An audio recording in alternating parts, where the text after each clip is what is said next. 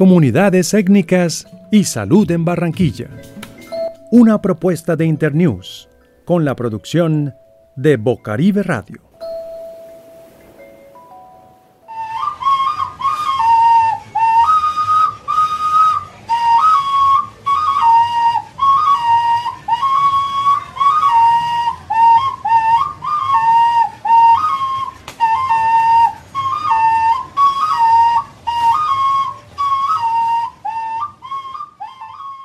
Nos hemos cuidado, respetando todas esas normas eh, que han puesto, el tapabocas, el lavado de manos, eh, pero también, como te digo, eh, previniendo, previniendo ese, que, que, ese COVID venga a nuestro organismo tomando bebidas de plantas naturales. Con la vacuna, mi persona, mi persona, no está de acuerdo con esa vacuna.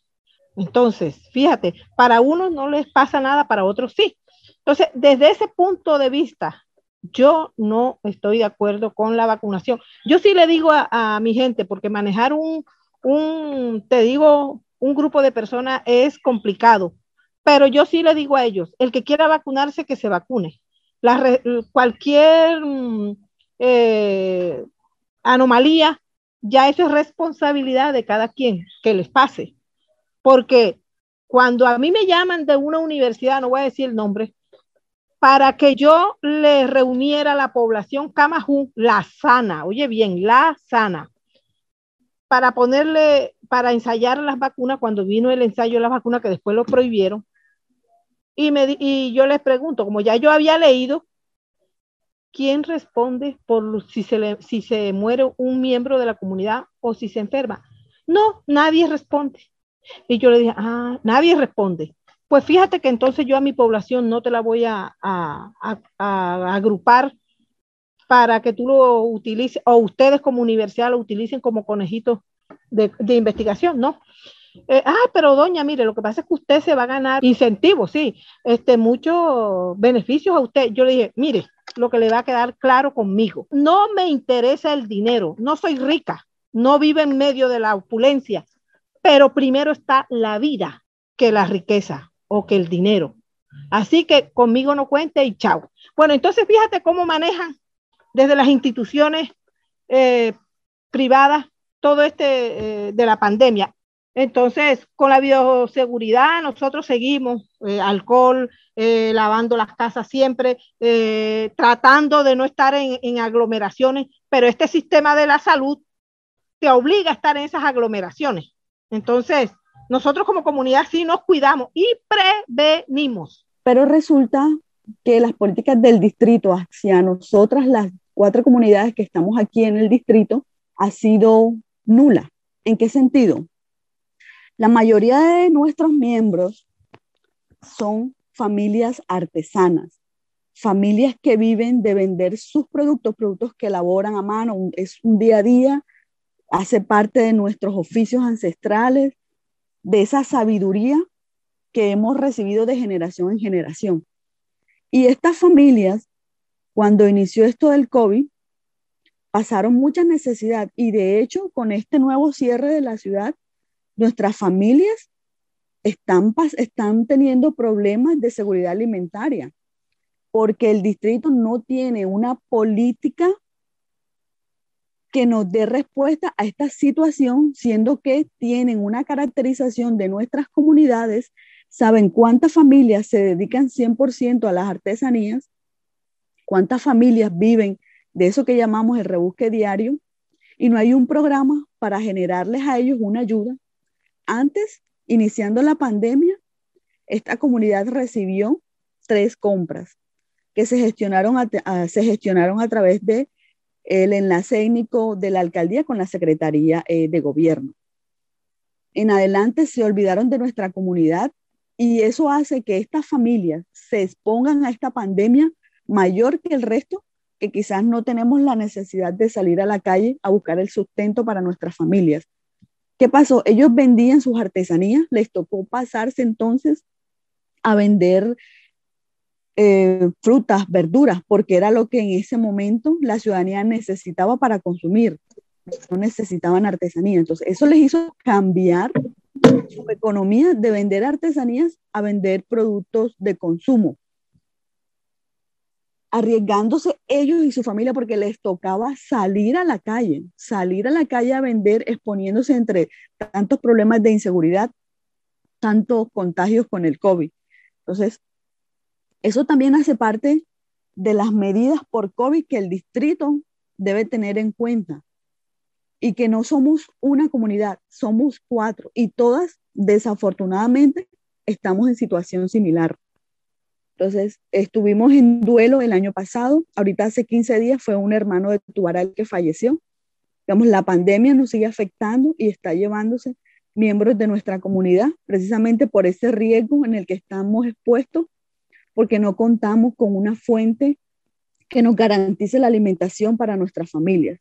Sin contarte que en servicios públicos la mayoría de nuestras familias tiene unas cuentas largas, porque el distrito tampoco se ha pronunciado frente a una política que nos ayude a las comunidades menos favorecidas para manejar esta situación con los servicios públicos. Todo esto hace parte de COVID, bueno, servicios públicos, empleo, pero si una cosa no está bien organizada y no está en armonía con las otras, el COVID-19 va a acabarnos a todos pero también están los bolsillos quebrados de los comparendos.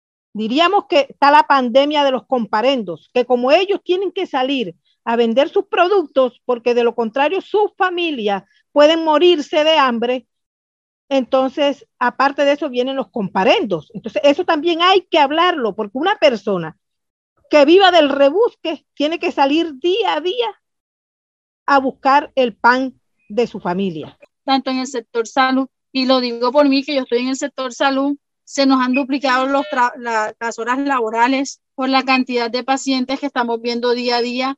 Y yo como usuaria a veces necesito una cita médica para mí porque me siento mal y no encuentro eh, un espacio en que me pueda atender a mí un médico o intento pedirlo virtual y no es lo mismo, no me atienden, yo necesito que ellos vean mis necesidades y no, no, no, estoy, no estoy sintiendo ese respaldo de parte de mi EPS. Y a Omar, que él es mi amigo eh, no, y hermano, no le están dando el medicamento, el, alimento a la niña. La niña eh, tiene hidrocefalia y ella tiene que estar tomando pediasure y el pediasure no se lo están dando.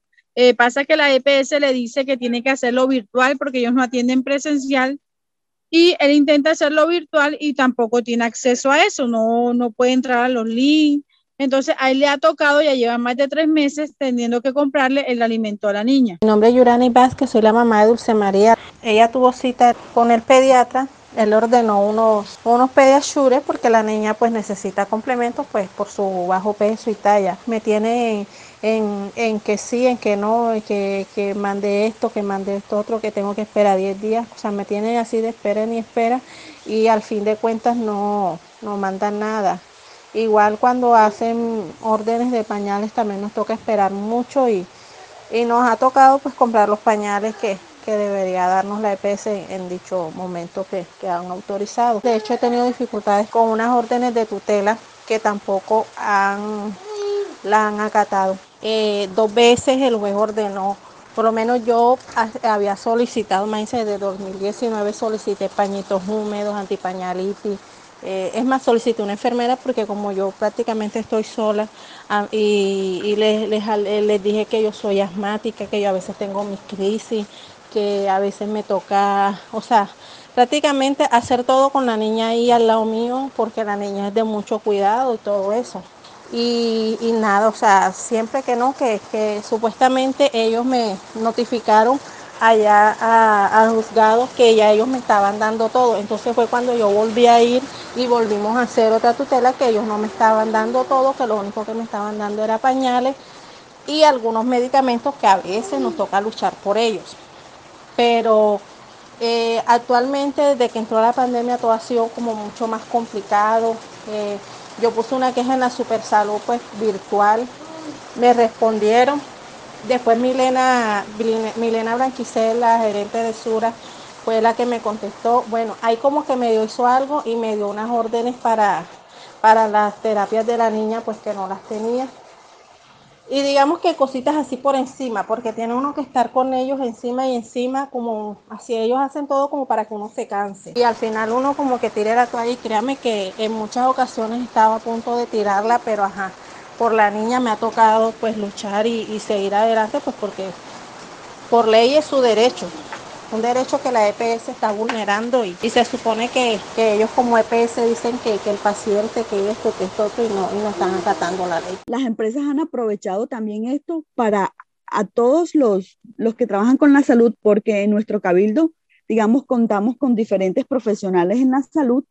Ellos están trabajando más de 12 horas diarias. ¿Por qué? Porque tienen compañeros que han sido infectados por COVID precisamente porque no están las medidas sanitarias de bioseguridad suficientes para que ellos no lleguen a contagiarse. Eso porque tienen que tomar un transporte público. Las empresas deberían garantizarles un transporte solo para su personal de trabajo y así evitar que se contagien en la calle, en el servicio público con otras personas. Lo otro es, están recibiendo pacientes COVID en sus vitrinas, vendiéndoles medicamentos cuando deberían ellos utilizar los servicios de domicilio y no permitirle a un paciente con COVID empezar a regar el virus y a contaminar a otras personas que están sanas. O quizás la persona no está sana, tendrá otras patologías, pero con el contagio del COVID-19 van a morir. Lo más seguro es que las personas mueran porque ya tienen otras patologías críticas en algunos casos. Y digamos, y por esta, esta desobediencia se están convirtiendo ellos en canales de muerte para otras personas. Entonces, también es mirar eso.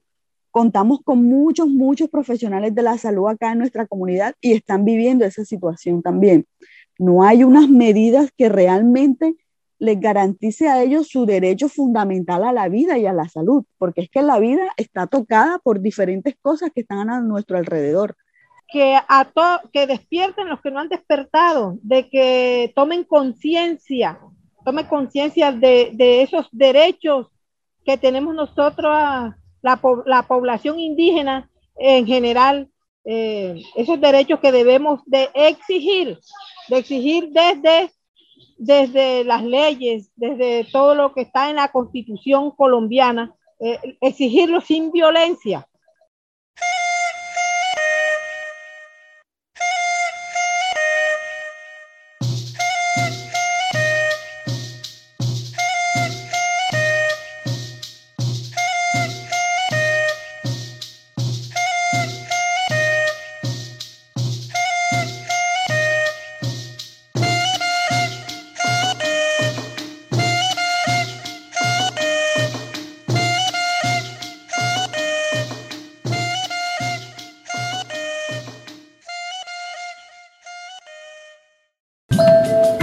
Comunidades étnicas y salud en Barranquilla.